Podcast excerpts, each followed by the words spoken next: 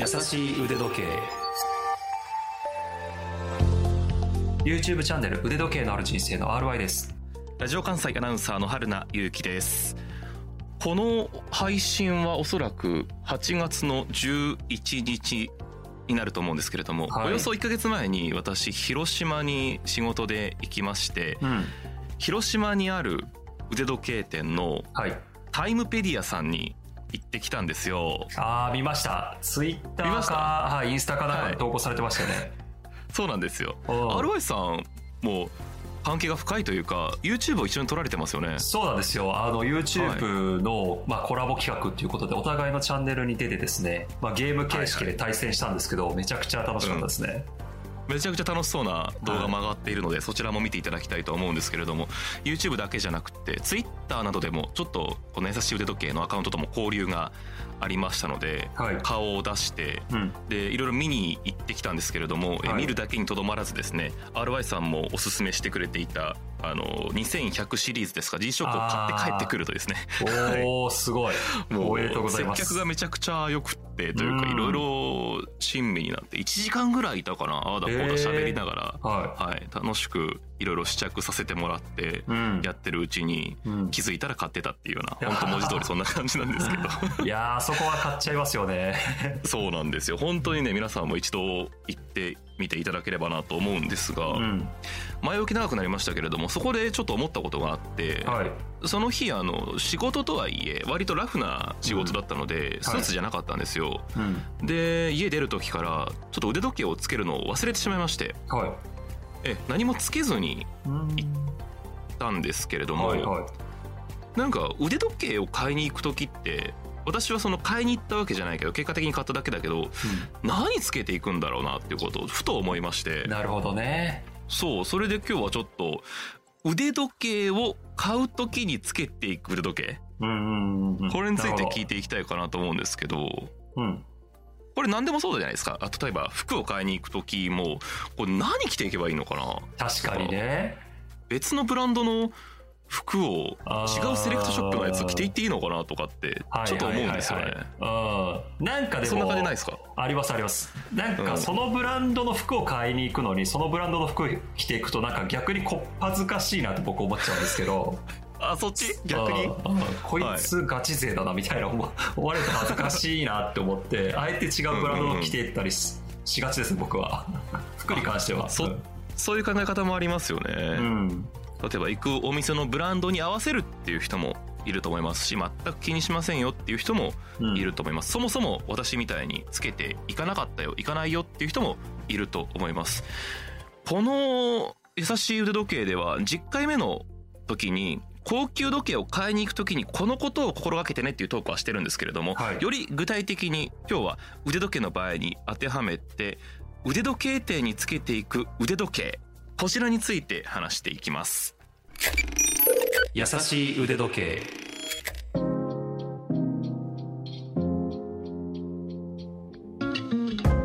さて RY さんですけれども、はい、RY さん服の場合は、うん、そのブランド特定のブランドを着ていくと、うん、まあ、少しファンだと思われるんじゃないかというか ちょっと居心地が悪いということで。恥ずかしく感じちゃい。ますね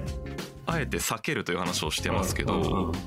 腕時計はどうですか？腕時計は逆に、うん、例えばそのお店で買った時計をつけてたりとかそのお店の、まあ、欲しいブランドがあるんだとしたらそのブランドの時計をつけていくとかなるべく寄せていきますね、あとはその同じグループの時計をつけていくとか。例えば IWC 見に行くんだったら同じリシュモングループの、まあ、バッシュロをつけていくとか。あそういうこなるべく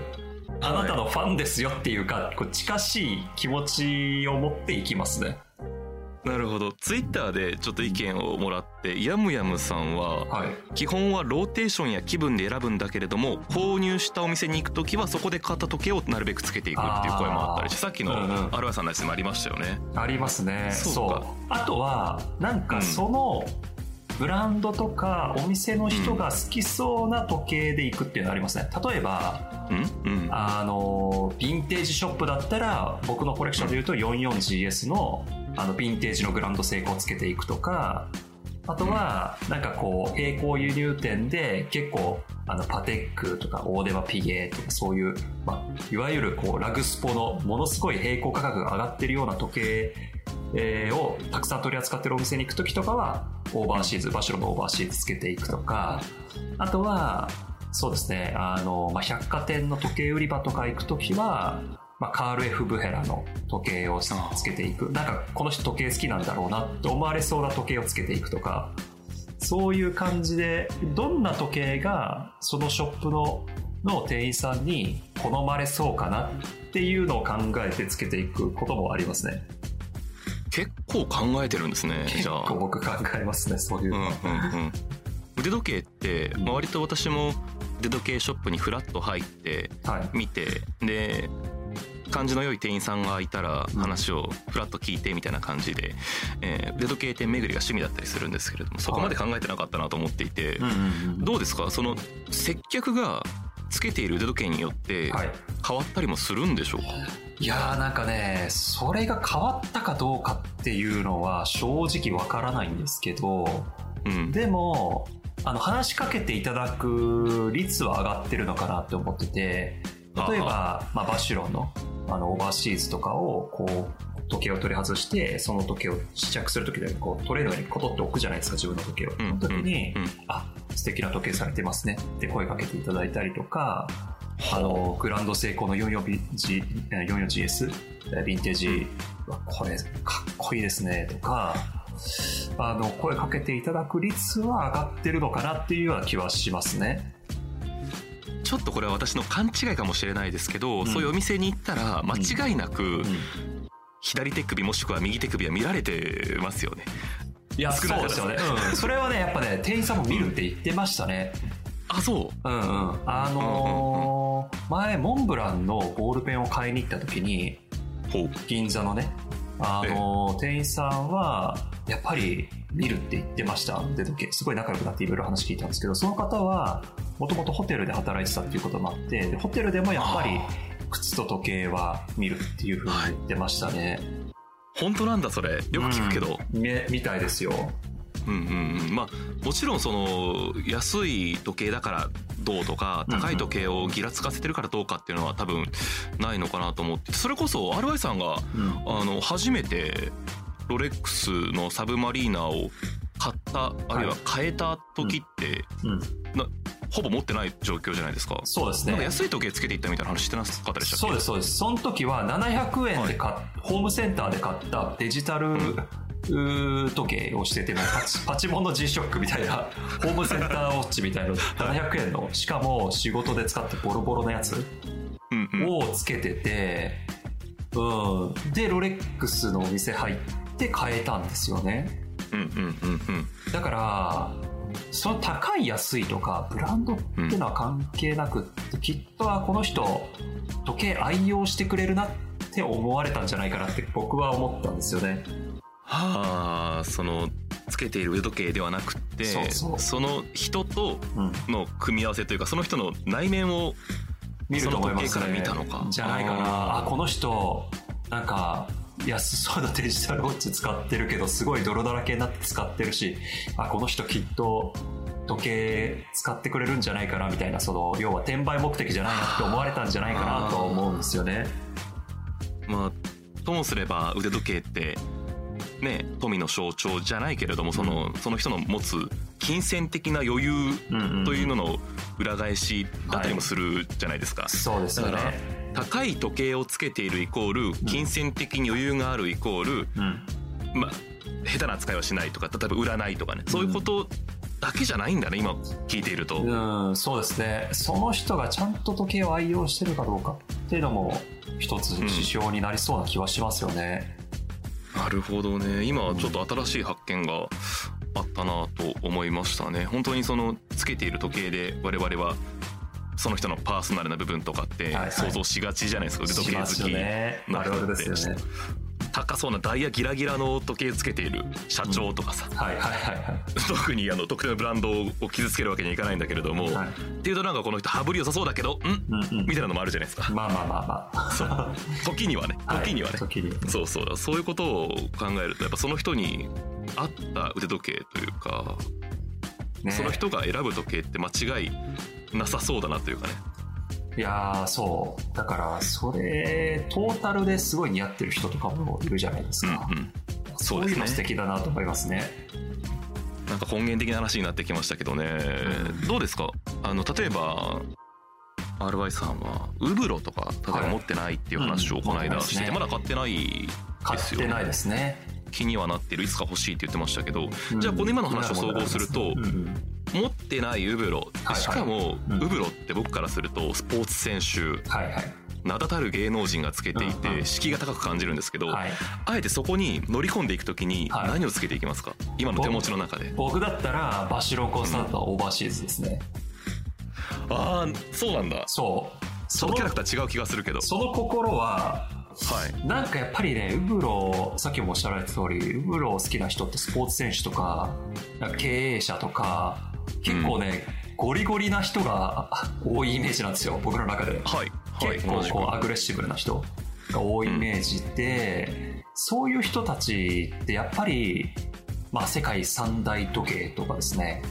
うん、あの、ラグジュアリースポーツウォッチとかですね。まあなんかそういうのが好きな人が多いかなっていう僕のイメージがあるんですよね。うん。だから、あの、三大スポーツ、世界三大ブランドであるバシロンの、なおかつラグジュアリースポーツウォッチオーバーシーズっていうのは、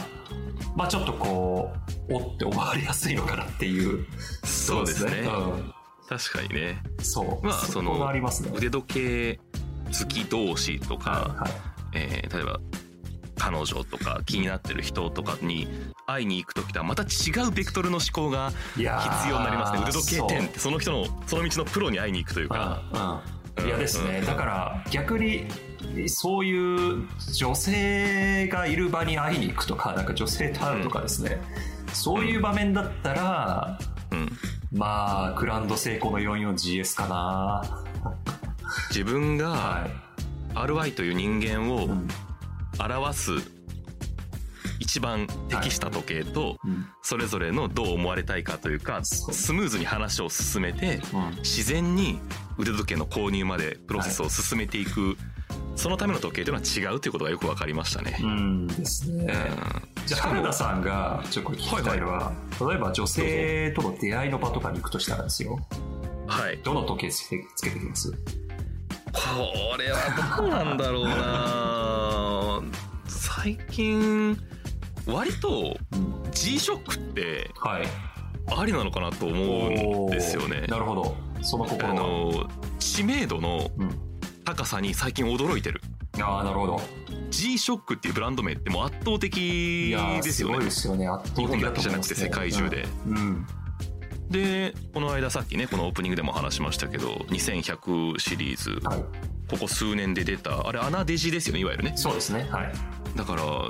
特に、まあ、金属ブレスレット樹脂ブレスレットということを考えなければ、うん、どこにつけていっても、うん、秒針なかったりするんで、うん、意外と収まりがよくて、うんうん、セットアップからあの T シャツから私はあんまりそんなにカカチッとした格好普段しないので、はい、合うんじゃないかなと思ってすごい重用してますね。重宝してますね。好感度高いですよね、うん、まあ間違いなく、うん、変な人ではないと思いますね。スポーティーな、うん、スポーティーな人なのかなとか、爽やかな人なのかなとか、うん、なんか印象は良さそうですよねやっぱり私が新しく買ったその2100っていうのはカシオークっていうね、うんあの指名回るように八角形で、はい、でアナログもデジタルも備えていて、うん、もう一つあの DW5600 っていうデジタルだけのものも持ってるんですけど、それはやっぱカジュアルすぎたりもするので、うんうん、やっぱりアナログも要素もあってグランドセイコーのなんかギラッとしたこうね良くも悪くもこうすごい輝くじゃないですか。輝きますね。だからもうスーツピシッと着てネクタイキュッと締めてグランドセイコーって合うと思うんですけどやっぱりどうしてもねこう T シャツ1枚とか解禁シャツ1枚とかにそれ合わせるとなんかこうギラついたイメージになってしまう気がしていて、ね、そういった時に G ショックって一番いいんかなっちょっと思いました確かに確かに。確かに、うん、普段のデートの時とかは G ショックででなんかこう大切なディナーの時とかにグランド成功でちょっとカチッとしたことかだったらいやなんかギャップいいっすね、そうですよね、うん、まあ、だからそんなに高価じゃないじゃないですか、はいはい、普通の樹脂モデルだとすると。だからそこまでこうなんていうのか金遣いが荒い印象も与えずみたいな、うんうんうん、やっぱ一番こう日本人的な質実剛健な感じが私はいいのかなっていう気はちょっとしてますけどね。いやナイスチョイスですで高級時計店に行く時は、あえてこうバイアスをかけずに、えー、初めて買いに行きました。初めての高級時計です。教えてくださいっていう感じで行くのでもしかしたらつけていかないかもしれない、ああなるほどね、探してて今めっちゃ素敵な時計をこれ素敵だと思いましたって言って話を聞く方がゼロから教えてもらったりとかできるんで、あそれはちょっと知識があるってなるとゼロからならないんで。確かに確かに確かに結構、まあ、仕事柄かもしれないですけど、うん、教えてください。あなたに興味があります。みたいな。この時に興味がありますみたいな姿勢を取ることが多いから、私はそれによってこう舐められたりだとか、はい、えー何？無知だからといって高い時計を売りつけられそうになったこととかないので、はいはい、全くないからもし今腕時計を持っていないで腕時計高級な時計店に入るのを躊躇しているという場合は、うん、私は何もつけないそのでもいいかもなということを思いましたね。あの RY さんみたいにいっぱい持ってる方は選んでもらって、うん、という感じで、はい。えー、参考になれば幸いでございます。優しい腕時計。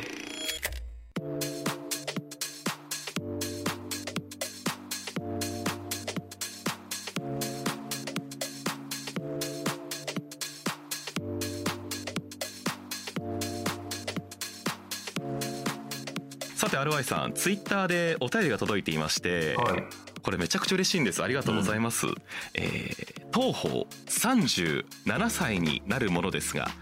高校生の時から良い腕時計をいつか欲しいと思っていまして初めて買った腕時計は18歳の時にポール・スミスの時計で25歳の時にハミルトンのカーキ。そこからアウトドアをするようになりカシオのプロトレックやスントの時計をつけていましたとその間にもタイメックスや G-SHOCK DW5600 あ私も持ってるなどもつけていましたが今年の春昇進したこともあり自分へのご褒美にジャガールクルトのポラリスオートマティックを購入しましたということですよ。いやー素晴らしい。おめでとうございます。素晴らしいですね。おめでとうございます、うん、本当にね。今上げてきた時計からすると1段2段上がってますよね。いや相当にジャンプアップだと思いますねね、うん、相当考えたこともあったようで IWC のポルトギーゼやオメガの高アクシャルマスターゼニスのデファイスカイランと迷いましたがこの時計を買ってよかったです。という結構迷ってますね。いやですね。で,、うん、で迷ってる他のチョイスもすごい素敵ですね、うん、ねえいろいろ考えられたんだろうなということを思いますが続きがありまして私は少し硬い人間で所有するもの身につけるものに対してこだわりのある方だと思っていて、そのブランドを所有するにあたって恥ずかしくない人間でなければならないと思っております。これからもこの時計が似合うおじさんになっていきたいと改めてこのラジオを聞いていて思いましたという。ありがとうございます。嬉しいです本当にね。いや嬉しいですね。こういったあのお便りというかメッセージいただけるのは、うん、いやなんかね僕も二十歳の頃に買った初めて自分でねちゃんと買った時計ってあのポール・スミスだったので、はい、なんかすごい共感したというか、はい、なんかねその後の流れねあの時を経てジャカール・クルトのポラリス。いや本当にね渋くていいチョイスだなというふうに思いますね。でこだわりのある方だと思っていてっていうふうに書かれてるんですけどまあ、ジャガール黒と選ぶ人ってこだわりある人だよなって思いますね。なんかなんていうのかな。やっぱ技術力の代表というかね。ですよね。知名度よりもなんかそういうところを取ったんだろうなっていう。やっぱりこの身につけるもの何でもいいじゃなくて絶対にこの理由あって、はい、ジャガールクルトを選んだんだろう。な確かあれですよね。永久修理というか永久保証というかも対応してたと思うし、うん、こだわりがあって硬い人間っていうのもなんか分かりますね。いやですね。硬い、うん、うん、職人気質の方なのかなとも思いますねね。18でポール・スミス25でハミルトン。その後アウトドアにはまってどちらかというとブランドというよりかは実用性重視できたけれども30 7歳40歳が目前としてだから RY さんから言うと5歳ぐらい上かな？そうですね。になってくるとちょっとこう自分の人生を見つめ直してこれからの人生を共に歩んでいくものとしてジャガールクルトを選んだっていう。でこのポラリスっていうのもまたいいですよね。いやいい。あのーうん、ねレベルソでもないはい、えー、このマスターシリーズでもないポラリスっていうね、えー、いや僕も気になってる時計なので羨ましいです。本当だ。1ブランド1本縛りのアルバイさんからするとまだ持っていないジャガールクルトそうなんです。その1枚のカードをどこに切るかですからね。いやそう めっちゃ悩ましいです。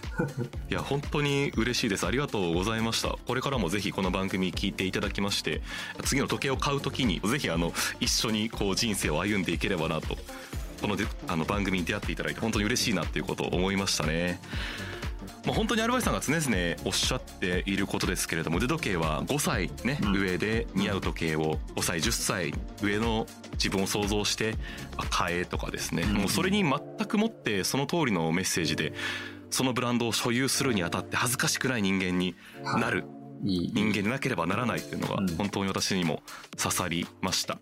今日のテーマ腕時計を買いに行く時につける腕時計ということで話してきましたけれども大事なのはまあ買う前にどの時計を持っているかとかどのようにつけていくかということではなくて、まあ、その時計を買って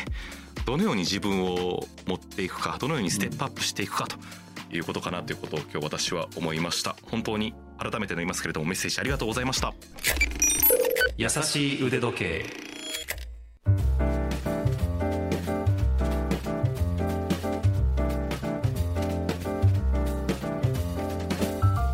ていかがでしたでしょうか？今回紹介した情報ラジオ関西のトピックスサイトラジトピでも詳しく読んでいただけます。過去の投稿も上がっています。復習したい方はそちらもどうぞご覧になってください。番組へのご意見ご感想取り上げてほしいテーマのリクエストなどはメールでお待ちしています。腕アットマーク JOCR.jp ude アットマーク JOCR.jp まで。それからツイッターをやっております。あとインスタグラムもやってます。番組と合わせてフォローしてください。優しい腕時計もしくは「ハッシュタグやさ腕」で検索してください。それから、えー、YouTube でも過去の配信が動画となって、えー、いくつか見ることができますので、えー、ラジオ関西の YouTube チャンネルから「優しい腕時計」と検索していただけますと復習できます。そちらもぜひよろしくお願いいたします。私の YouTube チャンネル腕時計のある人生もよろしくお願いします。次回も私たち2人が優しくトークします。ここまでのお相手は腕時計 YouTuber の RY とラジオ関西アナウンサー春名ゆきでした。それではまた